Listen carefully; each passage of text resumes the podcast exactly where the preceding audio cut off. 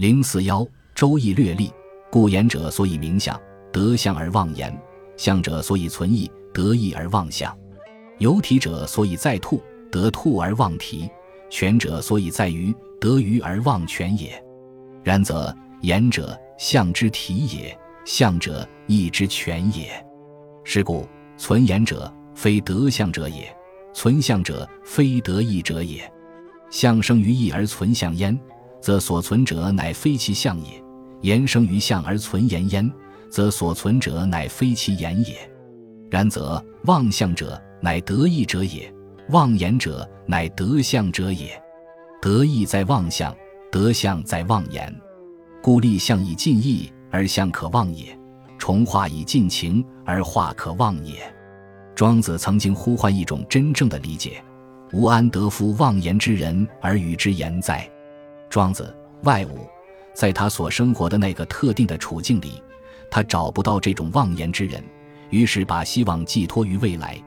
他说：“万世之后而一遇大圣，知其节者，是旦暮欲之也。”其物论，妄言并非不言，但言者所以在意，故得意而妄言，才能有真正的理解。易传。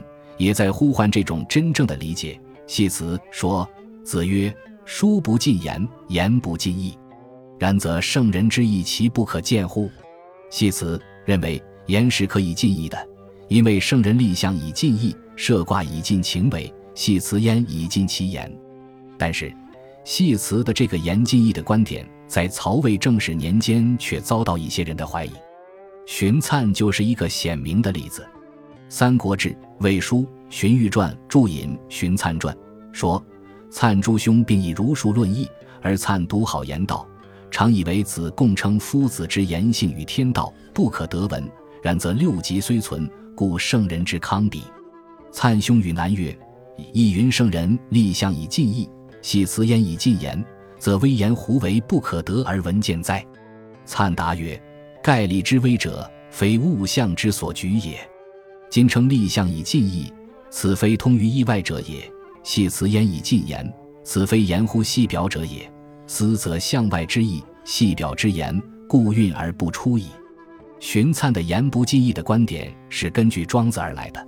庄子认为，圣人之言是记，圣人之意是所以记，记并不等于所以记。既是古人之糟粕，是死去的东西，与此相对。所以，既应该是古人之精华，是活着的东西。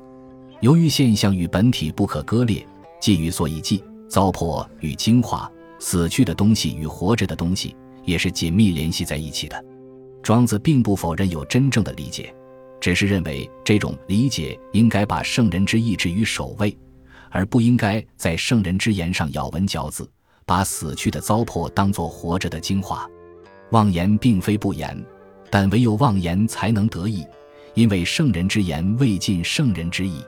虽然言不尽意，高层次的理解仍然是可能的。表面上看来，庄子的这个观点与系辞的言尽意论似乎相反，其实并不矛盾，而是相一致的。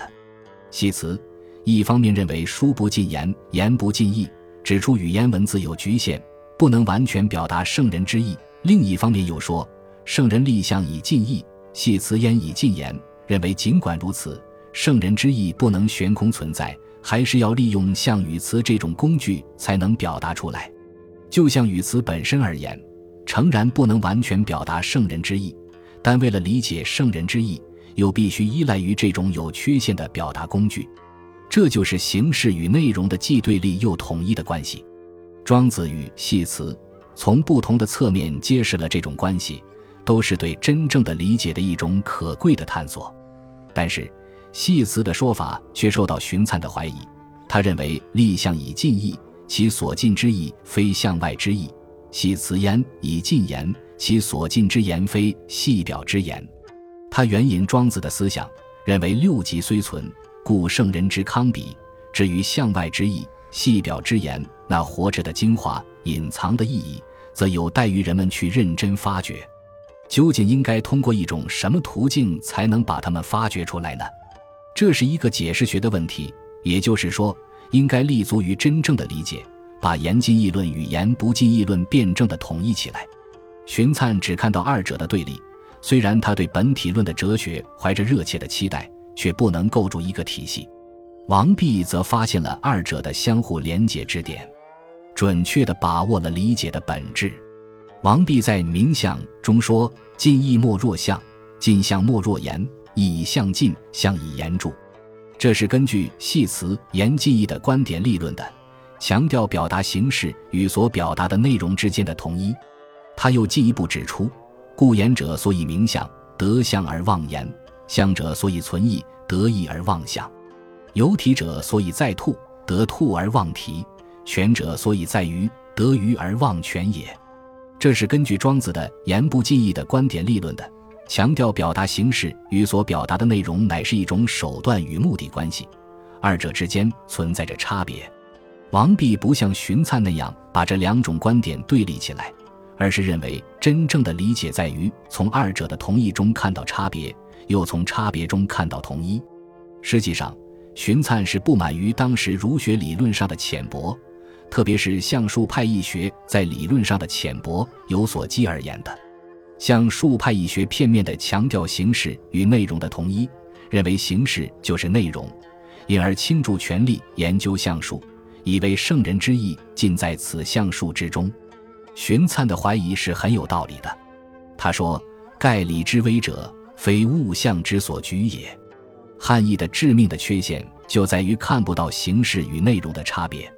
当时许多有识之士都立足于破，力求破除汉译的像数学的藩篱，比如钟会的“义无护体说”就是如此。但是为了全面的解释《周易》，以便从中引申出一种适合于正史年间时代需要的新的本体论哲学，问题的关键则在于立。只有立了义理派义学之心。才能彻底破除相术派易学之久。这种大破大立的双重任务，是通过王弼的《周易略历》的研究最后完成的。王弼指出，易理派易学的研究目的在于得意，这个意就是荀粲所说的“向外之意，细表之言”，也就是庄子所说的“踏出界来的所以记”，隐藏于形色名声之内的真正的活着的精华。相术派易学与此相反。他们误把手段当作目的，因而他们单思竭虑，却只做了一点存言存相的形式主义的工作，把最本质的东西忘掉了。但是义也不是离开言语相而悬空存在的，所以必须寻言以观相，寻相以观义。只是在得意之后，应该忘言忘相，以摆脱形式的束缚，使思维来一次飞跃，去领悟那漂浮游离于言相之外的意义本身。就表现在言相之中的圣人之意而言，这种意在相术派义学中是被完全淹没了。至于那尚未表现在言相之中的向外之意细表之言，更是为相术派义学所忽视。因此，王弼所说的得意，其着眼点也是双重的，包含着继承与革新两个方面，即不仅恢复那被淹没之意，而且要把握那更为深刻的向外之意。实际上。这就是一种创造性的理解，这种理解不离开传统，同时又不囿于传统。近义莫若相，近相莫若言。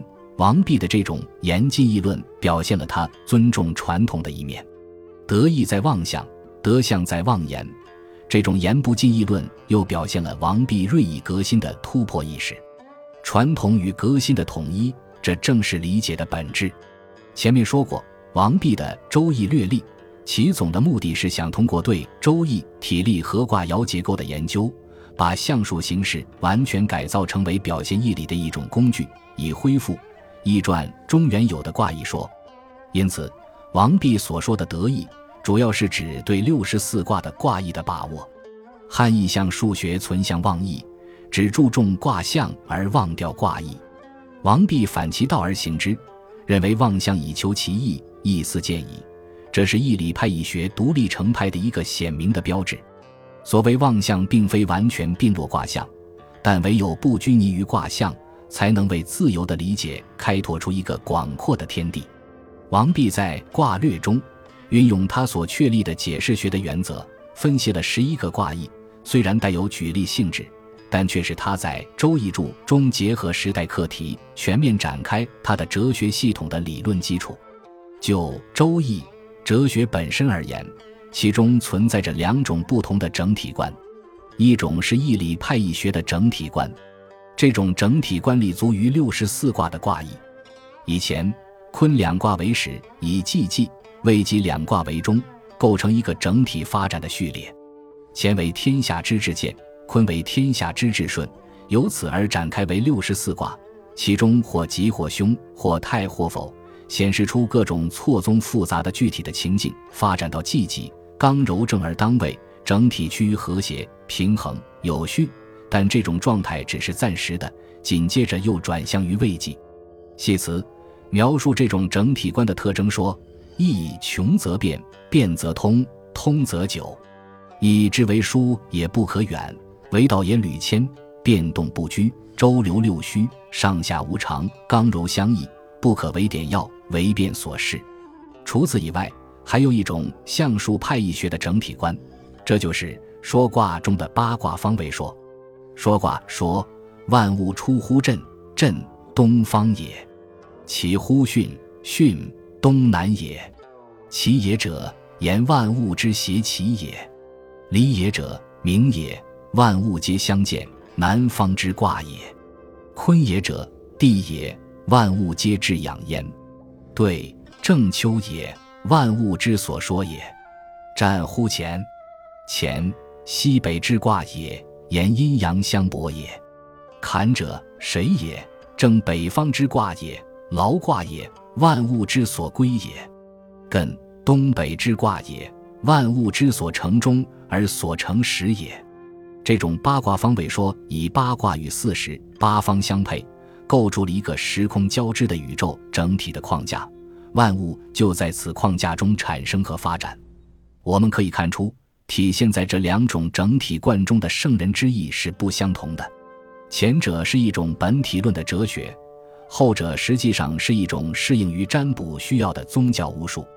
义理派的易学重视卦意的研究，并不是把六十四个卦意看作彼此孤立不相联系的个别之理，而是把每一个卦意看作整体发展系列中的一个有机的环节。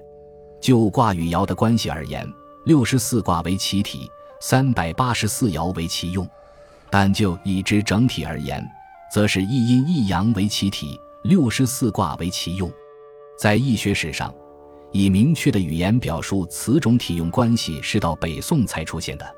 但是，《易传》中的易理派的易学却是潜在的蕴含着这种体用思想的。